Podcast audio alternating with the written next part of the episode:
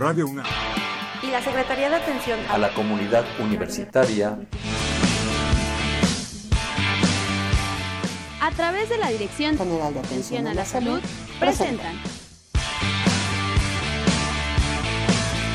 Confesiones y Confusiones. Un espacio de salud para los jóvenes. La identidad. Confirmación de la identidad. Es una forma de identificación individual que constituye un trabajo laborioso. Inicialmente, la conformación de la identidad se refiere a un conjunto de rasgos específicos de cualquier individuo que lo caracteriza como único. Se constituye de actitudes, valores, sentimientos, sexualidad y autoestima que nos hacen adaptarnos a la sociedad y formar parte de una cultura. La identidad es lo más íntimo de cada persona. El papel que nosotros estemos dispuestos a tomar dependerá del resultado final de todo el proceso de conformación de la identidad. Hay que recordar que la identidad implica asumir la diversidad y no tratar de homogeneizar las diferencias. En eso consiste el respeto a la identidad. Confesiones y confusiones. Escríbenos tus dudas, comentarios o sugerencias a confesiones@unam.mx o comunícate con nosotros en vivo al 55 36 89 89. En un momento continuamos.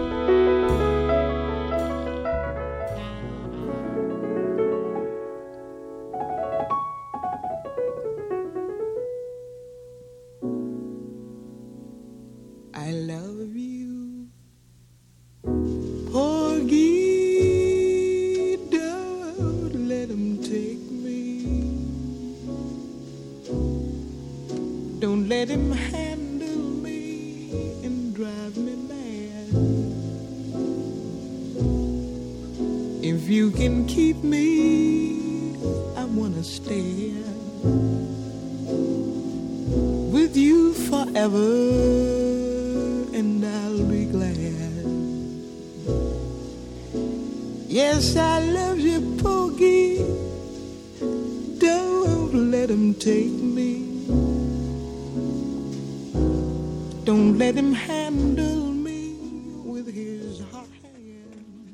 Damos vuelta a la página.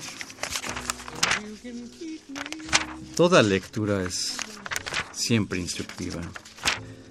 Veamos qué dice aquí. A ver. I've got my man.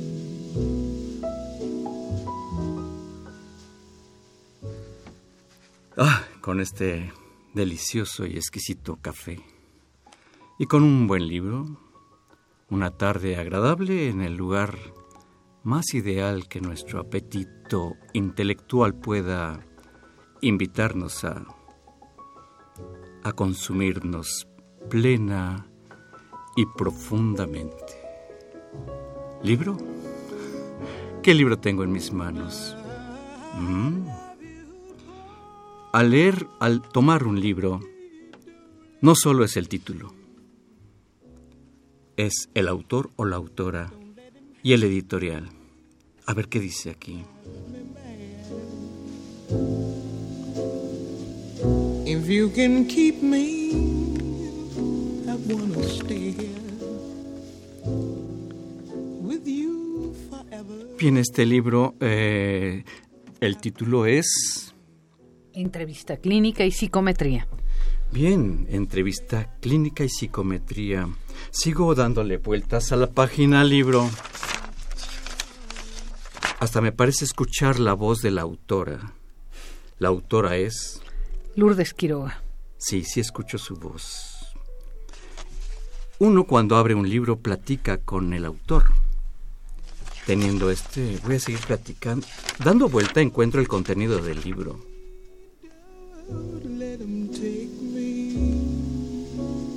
Y me parece que sigo escuchando a la autora.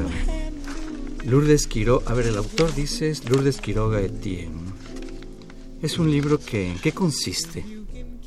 Bueno, entrevista clínica y psicometría tiene que ver con la posibilidad que tienen los alumnos de psicología y otras materias humanísticas o disciplinas humanísticas, mejor dicho, para hacer una entrevista con método, método clínico, porque resulta ser que la entrevista que antes se creía un don no lo es. En realidad, la entrevista tiene un método, método clínico, proveniente del método científico, del cual nos distanciamos y nos acercamos nos distanciamos porque no somos positivistas y ciencia exacta, pero nos acercamos porque es muy importante que hay una forma de hacer las cosas. La entrevista no es un don, esto se creía por ahí hace 50 o 60 años. Hoy se sabe que la entrevista se aprende y se puede aprender bien si uno se aboca a estudiar. No se diga la psicometría, pruebas psicológicas, que sin una entrevista no son nada, pero con una entrevista son mucho.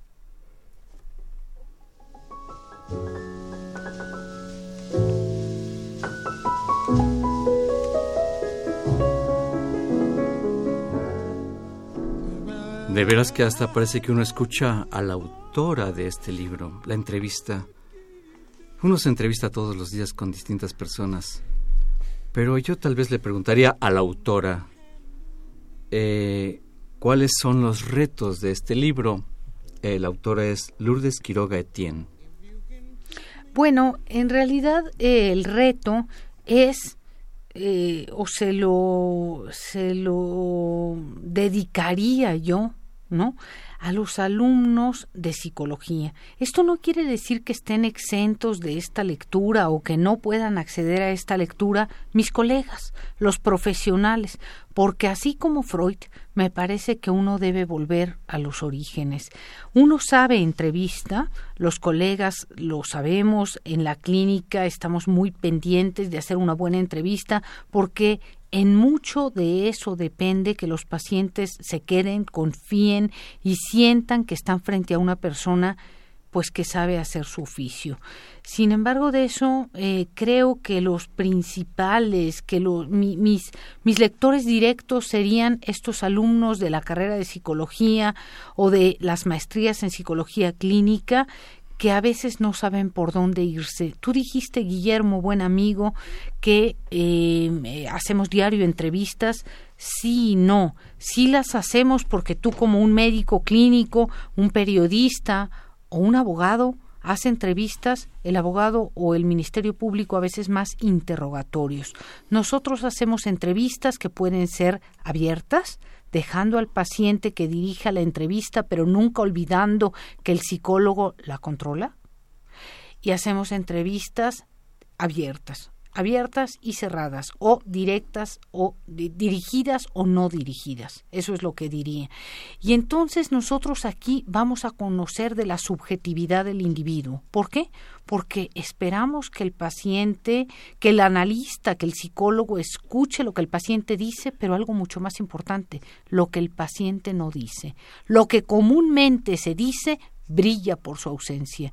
Un psicólogo que no hace esto no es tal no es clínico o no será un buen clínico. ¿Qué hace a un psicólogo clínico un buen clínico?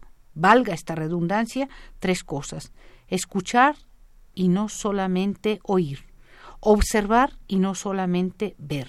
Y otra cosa muy importante que las ciencias positivas critican, pero que es de suma importancia para nosotros, sentir.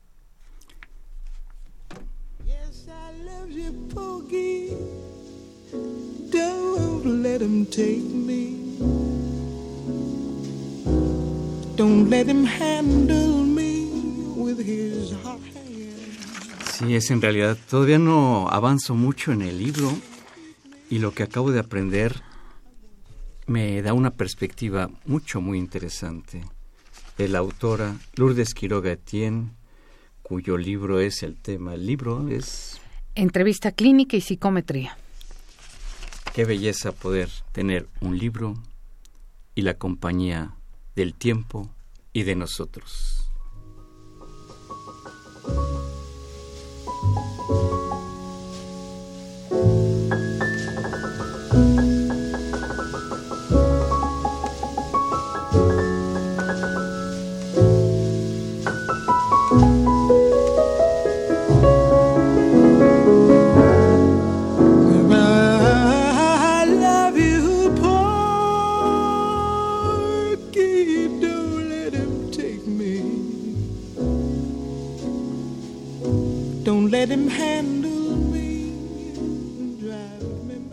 En Confesiones y Confusiones. Muy buenas tardes, qué gusto poderles eh, saludar. Es un placer eh, que ustedes nos permitan arribar hasta ese mismo lugar donde ustedes se encuentran. Aquí con un panel, con un tema interesante en esta ocasión. El tema es confirmación de la identidad, que nos complace mucho poder eh, recibir dentro de este día, dentro de estas horas, dentro de estos capítulos de la vida, a una gran amiga, la doctora Lourdes Quiroga Etienne. Muy buenas tardes, Lourdes. Buenas tardes, un gusto estar contigo y con ustedes. Muchas gracias, todo un equipo de trabajo, en realidad desde la Dirección General de Atención a la Salud de la Universidad Nacional Autónoma de México, un equipo encabezado por el licenciado Cuauhtémoc Solís Torres, está Alfredo Pineda Sánchez, Itzel Hernández Fernández, todo un equipo de trabajo, Magdalena de la Cruz Olvera, soy Guillermo Carballido. Buenas tardes a todos, queridos. Están con nosotros unas personas que también se e incluidas en el equipo de trabajo. Miriam Valderas, médico pasante del Centro Médico Universitario. Miriam Valderas Beristain. Ah, el otro apellido, ¿por qué no lo menciona, amiga mía? Para que sea más corto. Muy bien. La doctora Miriam, muchas gracias.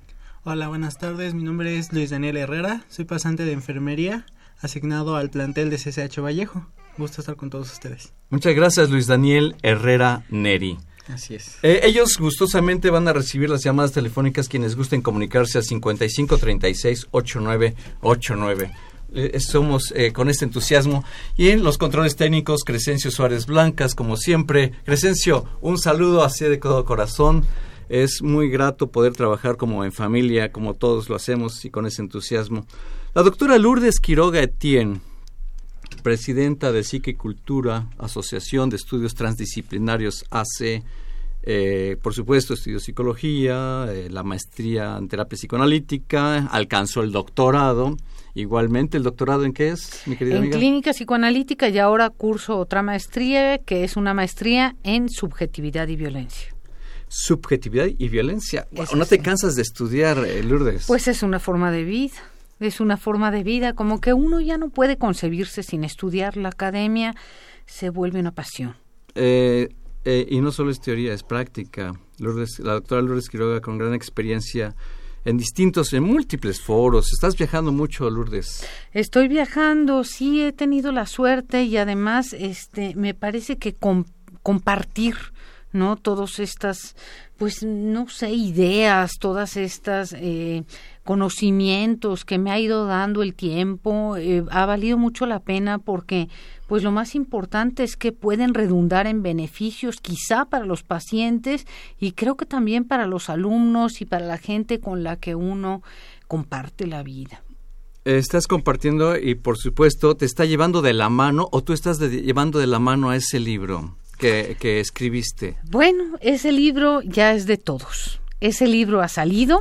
La presentación fue el 6 de mayo, el día De este año. Sí, claro, pero ese día exactamente nació Freud, ¿no?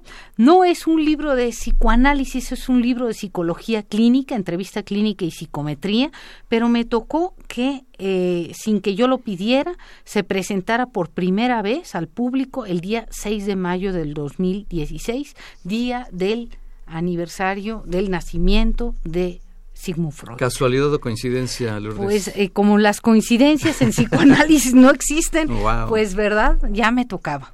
Las, las coincidencias en el... Vamos con el primer concepto y no entramos todavía al tema. Las coincidencias en psicoanálisis no existen. Me sorprende ese comentario, Lourdes. Sí, claro, las coincidencias ni las casualidades. O sea, Por- todo va dirigido... No es un- una sentencia.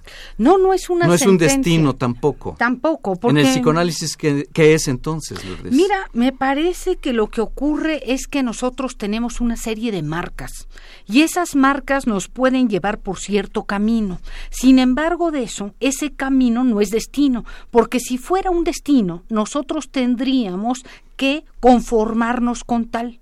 Entonces, vamos a decir que mi destino es tener los ojos negros o el pelo oscuro.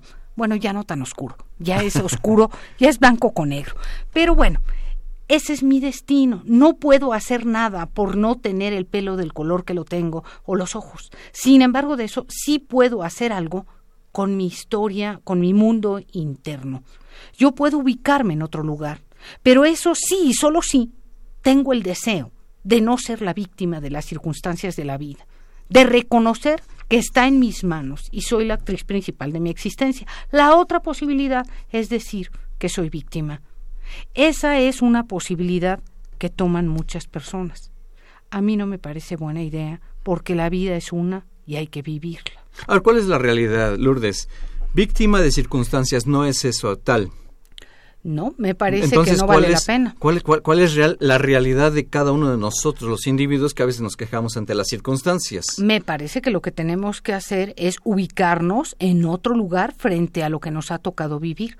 Una persona puede decir que, a una, que le tocó, por ejemplo, un padre alcohólico o una madre que lo abandonó la circunstancia es difícil, eso no tiene ninguna duda. Sin embargo, de eso lo que tenemos que ver es qué podemos hacer frente a esas circunstancias. Una es pasar por víctimas, la otra es ver si con los pocos limones que nos tocaron hacemos una limonada. A ver, vamos a ver, con esos pocos limones que ya entrando en frutas, frutas a ver, esos pocos limones. A ver, eh, el tema, el tema, eh, eh, lo reiteramos, es confirmación de la identidad al hablar de estos limones que tú señalas, estas circunstancias, eh, vamos, nos ubican en el antes, en el después. ¿Está participando la identidad o es en la misma formación de la identidad como vamos a, poder deleitarnos con ese zumo de los limones? Lo primero que tenemos que hacer es ver cómo se conforma la identidad.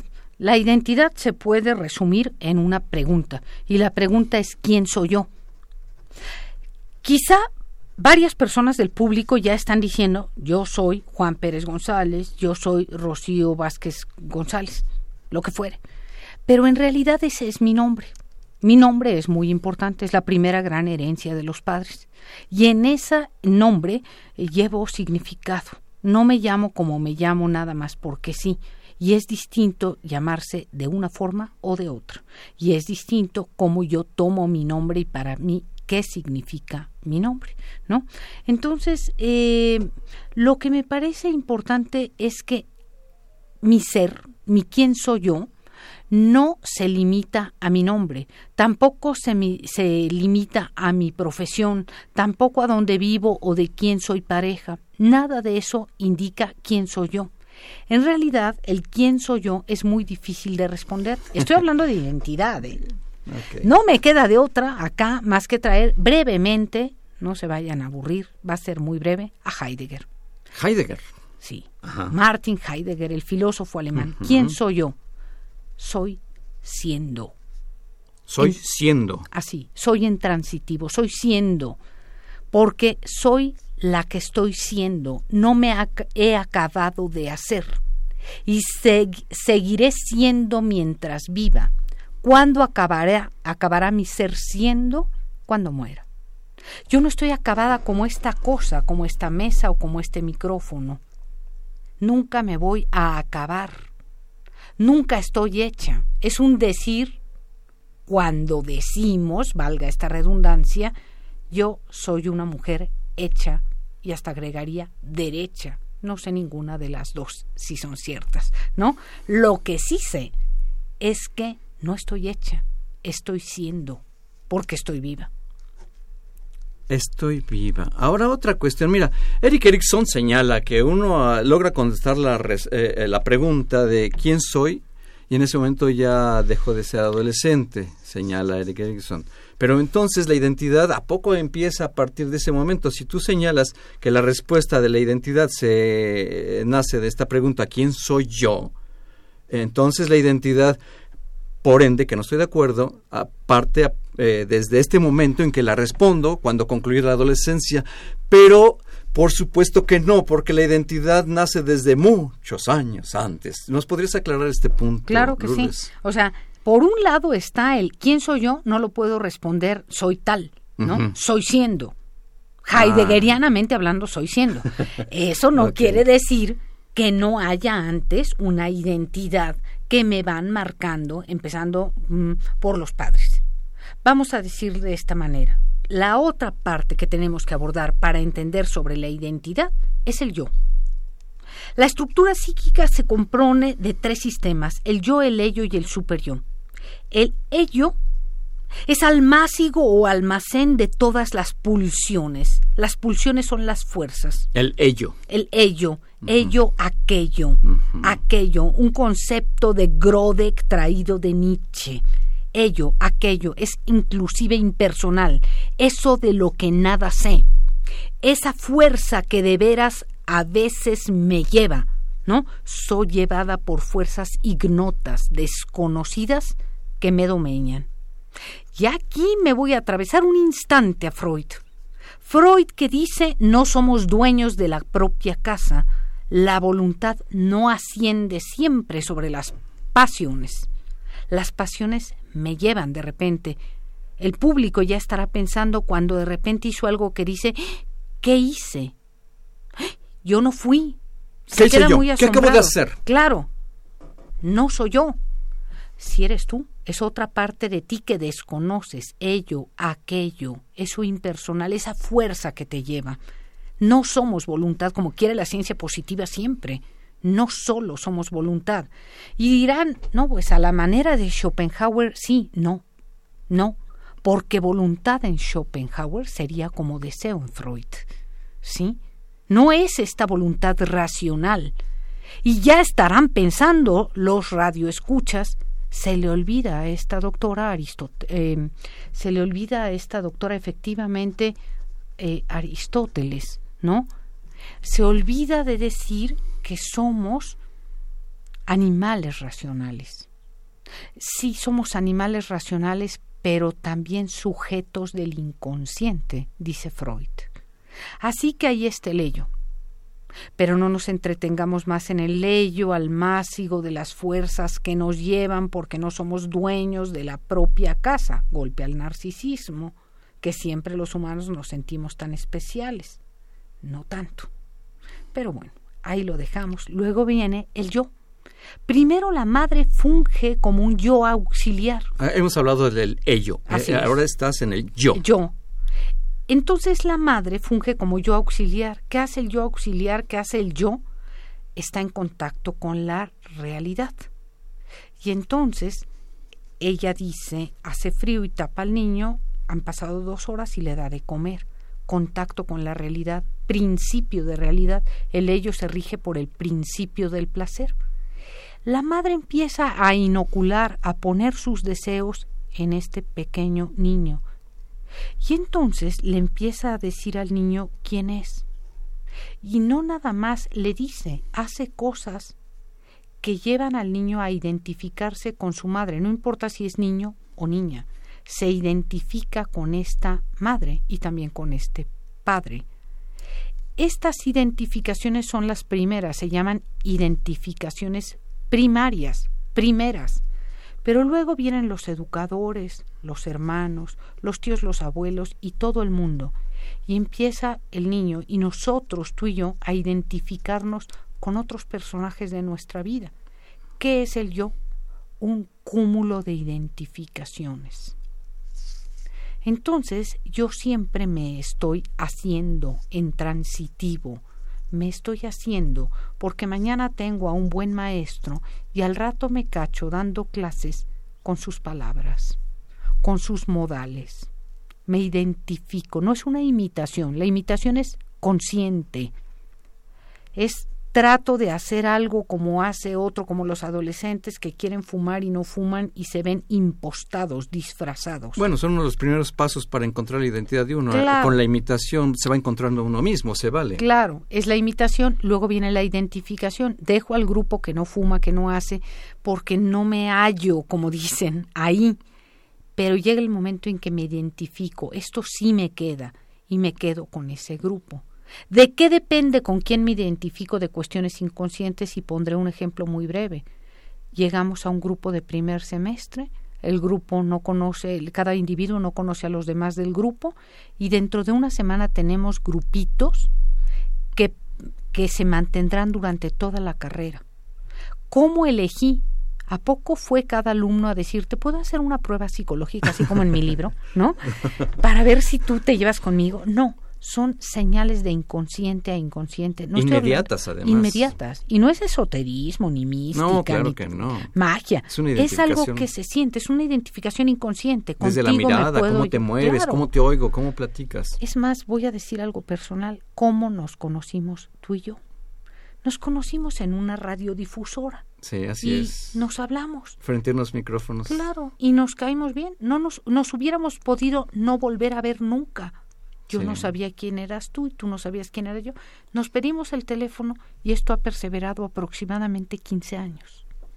Han pasado 15 años, ya tenemos más canas, ¿no? ¿No? Eso es inconsciente, porque hay algo por abajo de lo que se ve, que subyace a lo fenoménico, que está por abajo de lo que se ve. Ese yo tiene que ver con la identidad y no. ¿Por qué? Porque soy lo que pienso que soy, pero no soy todo lo que pienso que soy. Hay otros que me dirán, no eres así, eres asá. La, la identidad siempre se está construyendo. Estoy hablando de la identidad personal individual. Imaginen lo que es la identidad cultural. Qué bueno que lo defines. O sea, eh, eh, al hablar, como el tema de hoy es confirmación de la identidad, eh, estamos, hasta este momento, te has, has desarrollado en relación a la identidad individual. Cuando alguien pensaría, bueno, hablar de identidad es hablar de, de la persona dentro del contexto. Eso es lo que yo estaría pensando que se iba a hablar de la identidad en el ámbito contextual.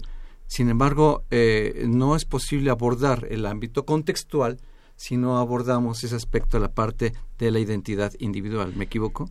La identidad individual, sí, eh, efectivamente es así. La identidad individual se toma primariamente de los padres. Indefectiblemente me voy a parecer a mi madre y a mi padre. Eso se llaman objetos de identificación. Comúnmente se piensa que tengo por objeto de identificación a mi madre, yo como mujer seré como mi madre y tendré como objeto de amor al padre. Tendré a alguien que sea como mi padre, porque me tengo que ir de la endogamia, de dentro de la familia, a la exogamia, fuera de la familia. Nuestro primer paso es el kinder, es la escuela, ¿sí? Entonces, ahí voy construyendo mi identidad, pero ahí no termina. Ahí no termina todo. En el programa de confesiones y confusiones, el tema que estamos abordando es confirmación de la identidad con la doctora Lourdes Quiroga Etienne. Eh, les invitamos a quienes gusten participar, involucrarse haciendo llamadas telefónicas al 55 36 8989. Repito el número telefónico 55 36 8989. Vamos a dar además un teléfono para quienes quieran hacer su llamada al aire, que su llamada salga. Este programa es en vivo y su programa salga al aire. Eh, después de esa pausa, vamos a dar el número telefónico en este programa que es Confesiones y Confusiones. Una pausa y regresamos.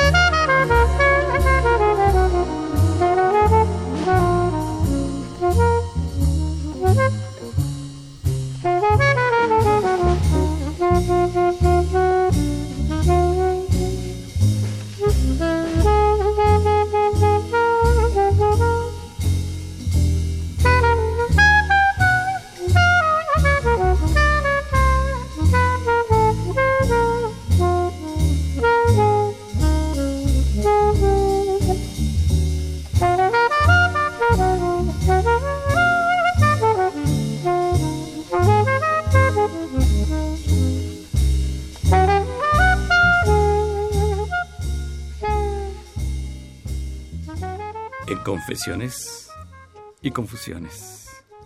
La doctora Lourdes Quiroga con nosotros. Es una extraordinaria profesional de la salud mental.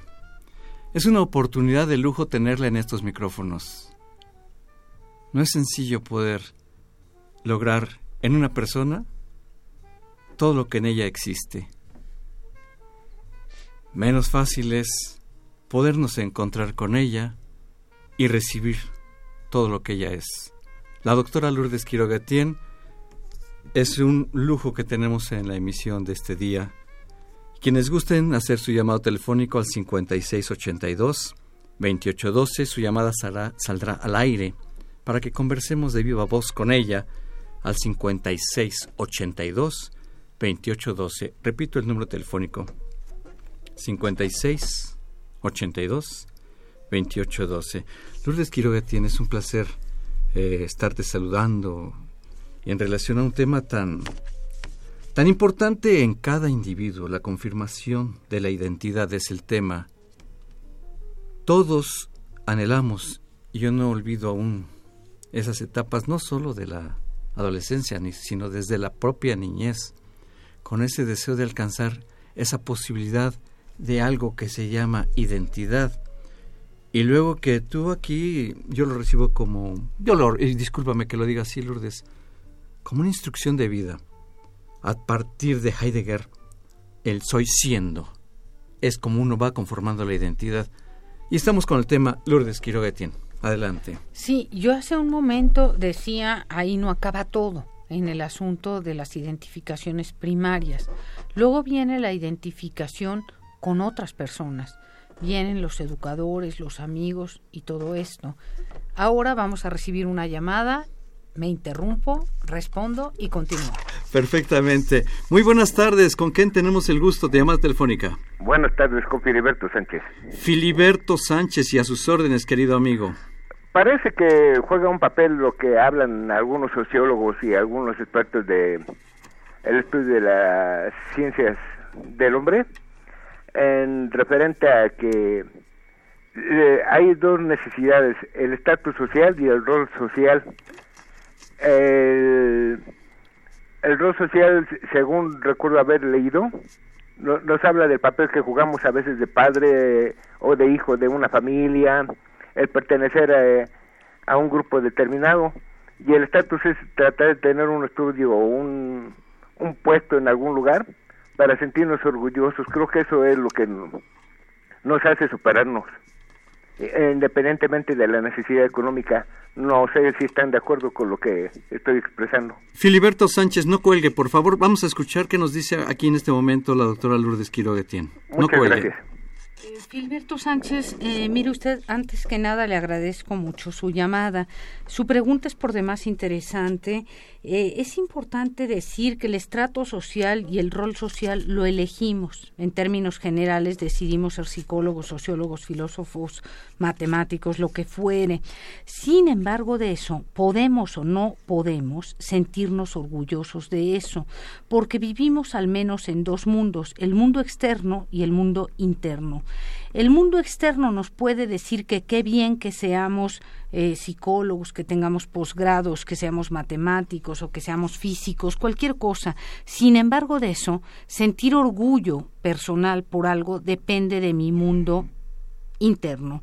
Depende de cómo, voy a decirlo ahorita, digamos en general, y ahorita explico, la mirada de la madre, la mirada de mi padre, cómo me vieron, cómo me acogieron. Luego entonces, si tal vez dice usted, bueno, pues a veces no tocan buenos padres, claro que ocurre, eh, lo que sea, pero vamos avanzando en la vida, nos reunimos con otras personas, tenemos contacto con maestros que quizá valoran nuestro trabajo, tomamos por ahí un análisis, una psicoterapia, algo, y de repente empezamos a poder valorar lo que los padres ya habían valorado o quizá en una historia más difícil lo que los padres no valoraron pero que nosotros podemos rescatar.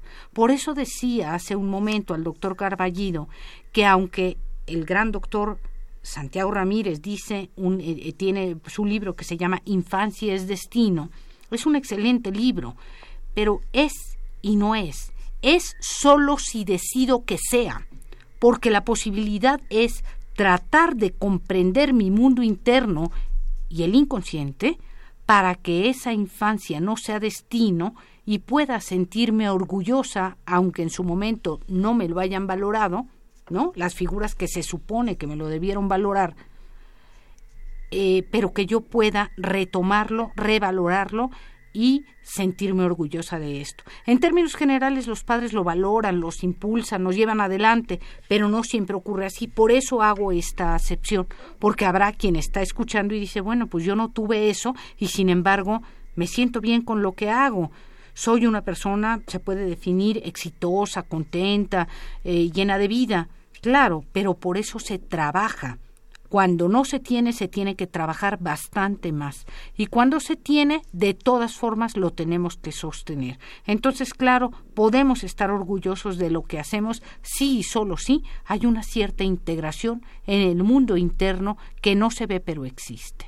Eh, en la llamada telefónica, Filiberto Sánchez, ¿alguna otra inquietud? Eh, pues eh, yo me preguntaba por qué los artistas y muchas gentes que triunfan eh, sienten un vacío y terminan mal, pero alguna vez escuché, hay personas que son tristes, si se sacan la lotería serán felices, hay personas que son obesas, si se sacan la lotería serán felices, y así cuestionaban varias cosas y dijeron no, porque la raíz no la atacan, sustituyen unas cosas, pero la raíz queda ahí entonces, eh, tal vez ese sea el meollo del asunto, ¿no? Yo vuelvo a la misma respuesta, el mundo interno.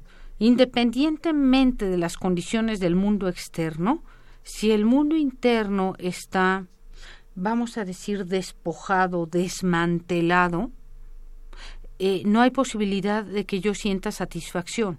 De por sí nunca voy a sentir total satisfacción porque la felicidad es esporádica y por contraste es momentánea. Puedo estar alegre, pero así como ser feliz es prácticamente imposible porque el humano, porque el humano es complejo y porque hay momentos en los que uno no tiene motivos para ser feliz. Nos pasan cuestiones en la vida que o situaciones de vida que no nos permitirían eso. Es más, sería muy raro que estuviéramos tan felices ante una situación de desgracia. Creo que tiene que ver con el mundo interno, Filiberto Sánchez. Creo que ahí es a donde hay que apuntar y no quiere decir esto que no importen los bienes externos no quiere decir, pero sí importa que disfrutar lo externo tiene que ver con la integración del mundo interno. Filiberto Sánchez, ha sido un placer recibir su llamada telefónica. Pues les agradezco el tiempo que me dedicaron, que tengan un excelente día. Con su llamada sí lo es. Igualmente, muy buenas tardes. Hasta luego, Filiberto Sánchez, que se comunicó. Igualmente, hubo una llamada telefónica de la señora Lucrecia Noemí.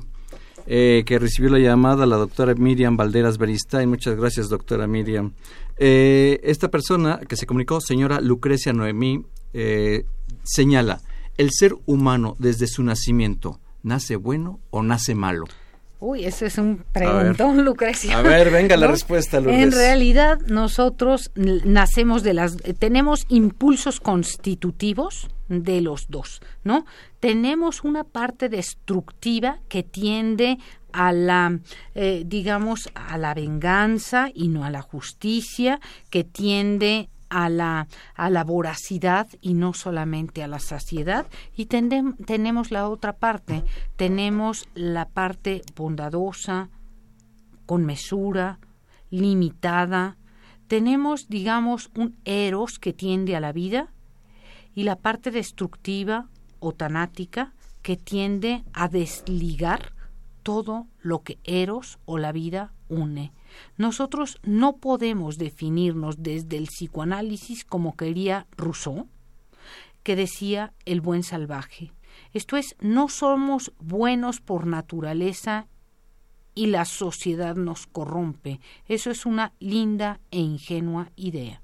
En realidad, puedo ser, podemos ser bastante asesinos. Es más, Sabater dice, todos somos el malo porque potencialmente somos capaces de hacer el mal.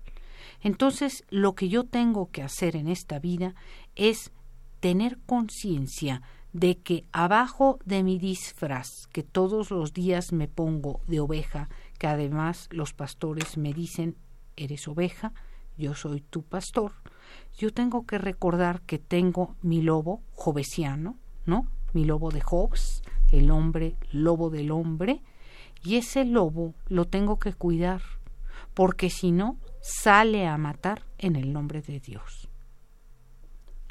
Estoy guardando silencio con toda la intención para permitir la reflexión de estas palabras que nos acaba de señalar la doctora Lourdes Quiroga. Eh, pues todos nacemos retomando la pregunta de la señora Lucrecia Noemí con un potencial.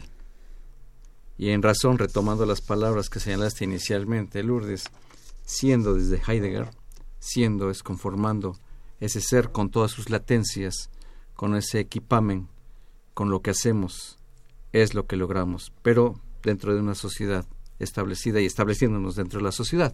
A tu discrepancia o concordancia, Lourdes. Claro, definitivamente nosotros tenemos impulsos que quisiéramos desde el ello, que hablábamos hace un momento, eh, pues descargar. Esto, el impulso tiende a la descarga, pero tenemos una cultura, Guillermo, y esa cultura, o en aras de la cultura, para conservarla, tengo que detener mis impulsos y en vez de matar, hablar. Por eso al psicoanálisis se le llama la cura por el habla. Pero no crean que cualquiera habla. México, por ejemplo, es un país que se calla y se venga. Mm. Porque parece que hemos levantado la cabeza de un modo muy violento. Nos estamos matando. Entonces, creo que lo que tenemos que reconocer es que el hablar es del orden del acto. Al hablar, al poder decir, ya estamos liberando un tanto de esta pesada energía que de repente se nos acumula en el aparato psíquico, ¿sí? Entonces, por ahí va. Necesitamos hablar, pero necesitamos hablar ante una escucha que escuche y no solamente que oiga, ante una escucha que logre escuchar, valga la redundancia, lo que subyace a lo fenoménico, lo que está por abajo, el doble discurso, lo multisémico. Sémico de signos. Sí, eh, eh, una palabra tiene muchos sentidos, un sueño tiene muchos sentidos. No puedo pensar en un solo sentido. Tenemos llamada telefónica. Muy buenas tardes. ¿Con quién tenemos el gusto? Buenas tardes. Carolina Casasola. Carolina Casasola y a sus órdenes. Gracias. bueno, soy maestra. Me da gusto escuchar a la doctora. Eh, bueno, como educadores, eh, por ahí va mi pregunta. Mm, bueno, yo me esfuerzo en dar mm, introyectos a mis alumnos, pues de valores, de trato de que sean conscientes pero también me he preguntado en qué medida esos introyectos son los míos o son los que yo quiero dar a mis alumnos. ¿Cómo es posible manejarlo o ya sería yo dar lo que pienso que es bueno y que ellos por su cuenta lo trabajen después? O por lo que decía antes de que todos conformamos eh, como la ayuda no para los los niños los que mm, los que van creciendo en este caso bueno pues yo soy parte de, ese crecimiento, ¿no? De lo que les di a los alumnos. Eh, Carolina Casasola, le agradezco la llamada. Mire usted esto... Carolina, no, no cuelgue, por favor. No, no cuelgue, no cuelgue. A ver, escuchamos a la doctora Lourdes Quiroga. Eh, esta pregunta realmente sería para un semestre de clases. Voy a tratar de decirlo en seis segundos o en diez, ¿no? Pero mire, la cuestión es un poco lo que decía hace un momento. Nacemos por decirlo así, buenos y malos a la vez. El pequeño niño siente impulsos agresivos, a veces los descarga, por ejemplo, en los animalitos. Entonces, estos impulsos agresivos están ahí. Negarlos hace que el pequeño se cargue, digamos, ¿no? En cambio, de repente, hay un psicoanalista que se llama Bruno Bettelheim y tiene un libro que se llama El psicoanálisis de los cuentos de hadas. Los cuentos de hadas no siempre acaban en un final feliz. A veces lo que dejan ver los cuentos de hadas es las pasiones humanas más bajas, por decirlo así, la traición, el odio, la venganza. A veces las mamás no quieren leer esto o no quieren decirles a los pequeños niños que lean también o que les cuenten la parte de la Biblia en donde, pues nada, Caín mata a Abel, ¿no? Es un fraticidio. Pero en realidad esto no sería tan malo, tan negativo, porque como los niños sí tienen estos impulsos, encontrarían una representación, un asidero, sentirían que no son los malos, sino que este tipo de sentimientos nos están alojados en todos los humanos. Eso no quiere decir que no les transmita valores importantes, la ética, el respeto, no, la tolerancia y desde tantas y desde tantas su función de maestro. Desde su función de, Carolina. maestra, claro, de educadora. Sin embargo, de eso me parece que no tiene de otra más que transmitirles lo que tiene usted. Sin embargo, de eso esto lo, lo importante y lo muy valioso sería reconocer que además de amor, los pequeños y todos nosotros, se oye muy polémico, pero también tenemos odio y que a veces saber que los demás comparten esto con nosotros nos ayuda a liberarnos un poco de la culpa que nos puede producir a veces sentir que no queremos tanto a quien debemos querer. Por ejemplo, en el caso de los niños, a los padres porque así es la vida, porque los amores son ambivalentes, porque entre el odio y el amor solo hay un paso, como dice, dice el dicho coloquial eh, Carolina Casasola. Eso es lo que lo, yo le podría decir. Carolina Casasola, ¿algún comentario? No, le agradezco mucho a la doctora. Sí, me aclaró un poco porque entonces en la medida en que yo me trabaje es lo que yo voy a dar a los alumnos, ¿verdad? Exacto, en la medida que usted se trabaje y si usted se trabaja o yo me trabajo, encontraremos estos impulsos también odiosos que existen en los niños por angelicales que parezcan. Y si ellos saben que hay otros niños que también, por ejemplo, en los cuentos de hadas, sienten todo esto, ellos sienten que esto es compartido, que no son los únicos eh, niños odiosos o malos, sino que a veces uno no quiere tanto a quien quiere. Sería permitir que se exprese, pero encauzarlos a que eso no es lo que conviene. Permitir que se exprese y eh, darles la posibilidad de hablar. Sabemos que los humanos lo que quisiéramos es la venganza y no la justicia. Yo tengo por ahí una frase en mi, en mi página web, ¿no? La, la hice yo algún día y dice, la justicia es la piedra pulida de la venganza de fondo hay venganza, pero me tengo que pulir porque hay una cultura y entonces hago justicia. Usted sabrá eh, seguramente de aquel mocha orejas de los noventas. Cuando lo agarraron, cuando lo atraparon, la gente hablaba a las radiodifusoras y decía que le corten una oreja. Salió el Procurador General de la República a decir esto no es una plaza de toros. Lo que quiere la gente es venganza y no justicia. Estaba en lo correcto porque la gente quiere, tiene sed de venganza. Si hubieran podido poner al mochorejas en el zócalo a que le cortaran la oreja en público, así como en circo romano, lo hubieran hecho. Pero no podemos, aunque eso quisiéramos. Tenemos que acudir a las instancias que nos a, lleven a la justicia, aunque ésta nunca sea justa, porque el derecho es legal, no siempre justo. Carolina Casasola, muchísimas gracias por su intervención. Al contrario, muchas gracias, muy amable. Buena tarde. Muy buenas tarde. tardes, ha sido un placer muy grande. Eh, tenemos otra llamada telefónica que la contestó eh, nuestro compañero pasante en enfermería, Luis Daniel Herrera Neri, que nos transmite. ¿Quién se comunicó, eh, Luis Daniel? Este, sí, mira, la doctora, la señora Domínguez le pregunta a la doctora Quiroga, ¿a un niño de 8 años es normal que responda no sé ante la pregunta ¿quién eres? Claro, es normal que respondan, no sé, es más, yo no sé quién soy, ¿no? A la manera de Hamlet, así, ¿quién soy yo? ¿No? Este, no sé quién soy. Y un pequeño niño dirá, soy Juan González Pérez, ¿no? Yo soy Lourdes Quiroga Etienne, ¿no? Sin embargo, de eso, sé que mi nombre no agota mi identidad, que es el tema de hoy. ¿No? Mi nombre no agota mi identidad.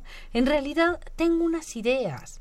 Me lo dijo mi mamá, me lo dijo mi papá, me lo dijo mi maestro, pero todo eso es parte de lo que soy. No queda agotado mi ser en esa definición. Soy más que esa definición. La cosa es muy filosófica. Pero sin embargo, Lourdes Quiroga, retomando esta pregunta de la señora Domínguez, eh, es muy, muy importante lo que se le diga al niño. Claro porque de eso que se le diga en ese momento de formación es lo que realmente va a representar su desarrollo futuro que de progreso. Eres un niño que no sabes, no sirves, no eres un bueno para nada. Claro. Una etiqueta muy diferentes. Eres un niño muy inteligente, con una gran actividad, con unas grandes eh, cualidades. Eh, sigue adelante, lo haces muy... Son etiquetas que le van conformando las posibilidades de su futuro. Claro, si la madre cree todo eso, el niño lo va a creer. Si la madre se lo dice como se dice, de dientes para afuera, el niño sabe que lo sigue considerando un tonto, ¿no?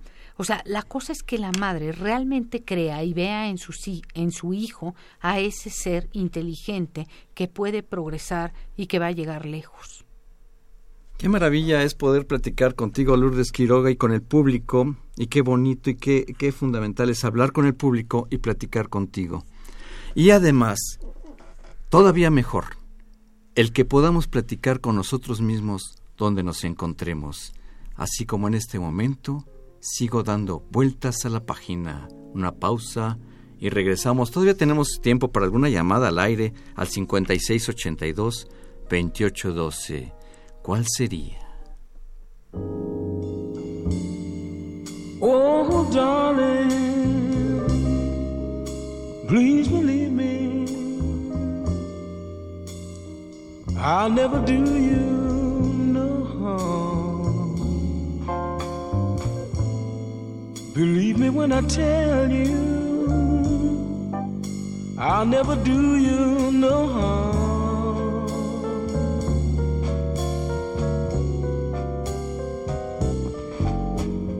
Oh, darling, if you leave me, I'll never make it alone.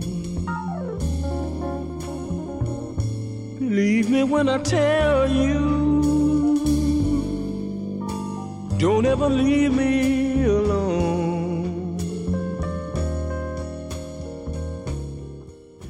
Muy buenas tardes, otra llamada telefónica. Muy buenas tardes, ¿con quién tenemos el gusto? Aquí habla Jesús González. A sus órdenes, Jesús González. Mira, eh, yo quería plantearle a la doctora Quiroga, ¿por dónde orientar a los adolescentes, a los jóvenes, que en una cultura que se mueve en las coordenadas de pecado, culpa, arrepentimiento, angustia toda originada por todas por esa base. Superarlo para reconocerse y poder actuar ahora sí que con libertad. Ya. Eh, señor Jesús González, le agradezco mucho la llamada. Eh, hace una pregunta muy complicada. Eh, en primer lugar, vamos a diferenciar culpa de arrepentimiento. El arrepentimiento se tiene cuando alguien transgredió hizo una conducta que no debería y me arrepiento de tal. La culpa en general por algo que ni siquiera hice. La culpa proviene de una instancia de la cual no hablé hace un momento, que hablé del ello y las fuerzas, el yo y la realidad, y el superyo que A tendría... Ver, doctora, un segundo. Nos debatimos en la cuestión de la eutanasia y otros temas que están ahí en la mesa. En el caso de la eutanasia, yo soy profesor de ética en la Facultad de Ingeniería. He tenido chicos o chicas que han enfrentado a ese, ese problema? Eh, profesor Jesús González, eh, es importante su presencia, pero le pediría que fuera un poco más eh, sintético porque ya nos vamos a salir del aire. El planteamiento es, porque ella decía del arrepentimiento, o es el punto es que hagas o no hagas las cosas, se, existe la, la, la, el arrepentimiento, la, la, la, la culpa. Hay quien aceptó apoyar a su familiar para que se fuera. Hay quien rechazó la idea y en ambos casos, órale. A ver cómo, cómo manejamos eso. ¿Cuál sería su pregunta en concreto? En la pregunta en concreto, pues regreso al punto inicial. Nos movemos en las coordenadas de donde nos fijan la educación, el pecado, la culpa, y entonces como consecuencia de esos ejes transversales traemos toda una serie de conductas este pues que nos agreden y nos complican y nos generan conflicto. Correcto. Profesor Jesús González, eh, la respuesta la dará el aire la doctora eh, Quiroga. Etienne, muchas gracias por su participación. Hasta luego. Muy amable, muchas gracias. Adelante, doctora. Sí, Lourdes Jesús Quiroga. González eh, dice por dónde orientar a los adolescentes. Yo le decía que hay una diferencia entre culpa, que tiene que ver con el pecado efectivamente, y con el asunto de la moral. La moral eh, ni siquiera la podríamos eh, tomar como individual, usted lo sabe muy bien como profesor de ética, son las morales. La ética, en todo caso, es la fundamentación de todas las eh, morales. Yo le diría, eh, con respecto a orientar a los adolescentes, me parece que valdría la pena orientarlos a una postura ética de respeto por la vida, de respeto por el otro, de entender que la otredad eh, no tiene que coincidir conmigo, que el otro no tiene que coincidir conmigo y que no por eso lo tengo que matar aunque a veces, como dije en llamadas anteriores, quisiera matarlo, pero tengo que hablar y no matar. Este, usted habló también de reconocerse, reconocerse, volverse a conocer. Creo que tendría que ver con la posibilidad de reflexionar sobre mi propia vida para no decir lo que han dicho de mí, sino tratar de ver quién soy yo hasta donde eso es posible y tomar un camino distinto de la culpa y de la del pecado y todas estas cosas. Eso es lo que le podría decir. Por otro lado, habla usted, por ejemplo, de la eutanasia, que es un tema muy amplio y muy complicado, pero eutanasia quiere decir, usted lo sabe muy bien, el bien morir, ¿no? Entonces, eutanasia, el buen morir, habría que ver que en realidad hay muchas personas que deciden que ya no es tiempo de su vida por una enfermedad o por lo que fuere y entonces quizá ahí tendríamos que respetar esta parte que no tiene que ver con homicidio ni nada por el estilo es muy largo, trato de responder lo más breve posible. Ojalá pueda de alguna manera lograrlo. Le agradezco mucho su llamada, señor. Otra González. llamada telefónica. Eh, muy buenas tardes, ¿con quién tenemos el gusto? Sí, Jesús Calderón. Jesús Calderón. Sí, bueno, mire, aquí nada más quisiera recordar algo que pasaba. De un entre- minuto, por favor, Jesús, que ya nos vamos. Le escuchamos. Sí, mire, hace tiempo, cuando yo era joven, había un programa de filosofía que lo conducía Ricardo Guerra. Entonces a mí me parecería encantador que para las nuevas generaciones volvieran a este programa. ¿Cómo se llama el programa? Se llamaba, pero no recuerdo, era, era sobre filosofía, pero En televisión o en radio. en radio y de Ricardo Guerra. Usted, su presencia de hoy, Jesús Calderón, es para pedir que haya un programa de filosofía al aire en algún medio de comunicación, ¿cierto? En Radio Universidad. En Radio UNAM, es la propuesta. Don Jesús Calderón, le agradezco mucho su llamada. El tiempo nos pisa en este momento. Gracias. Muchas gracias. Les agradecemos a todos otra llamada. Eh, la señora Beatriz Carrión dice que lecturas son recomendadas cuando identificamos que nuestros hijos adolescentes tienen problemas de identidad. De 10 segundos la respuesta, Lourdes. Pues la verdad, yo les diría, así muy rápidamente, lean a Sabater, a Sabater, Sabater. Fernando Sabater, Ética para Amador. Me parece que es una postura ética. No sé si exactamente van a lograr la respuesta de identidad, pero sí de ética. Muchas gracias eh, a todos ustedes, compañeros. A doctora Miriam Valderas Beristain, muchísimas gracias por esta, este apoyo. Eh, al pasante de enfermería, Luis Daniel Herrera Neri, muchas gracias. Gracias, a ustedes. En los controles técnicos, Cristian Suárez Blancas. Doctora Lourdes Quiroga tiene. Muchísimas gracias por esta invitación, tanta participación. Nos veremos pronto. Y así es como en esta ocasión doy vuelta a la página y agradezco a todas las personas que se atrevieron y se atreven a vivir. Sigo degustando este café, esta tarde y esta lectura. Soy Guillermo Carballido. Muchas gracias. Hasta el próximo sábado a las 5 de la tarde y hasta entonces, muy amables.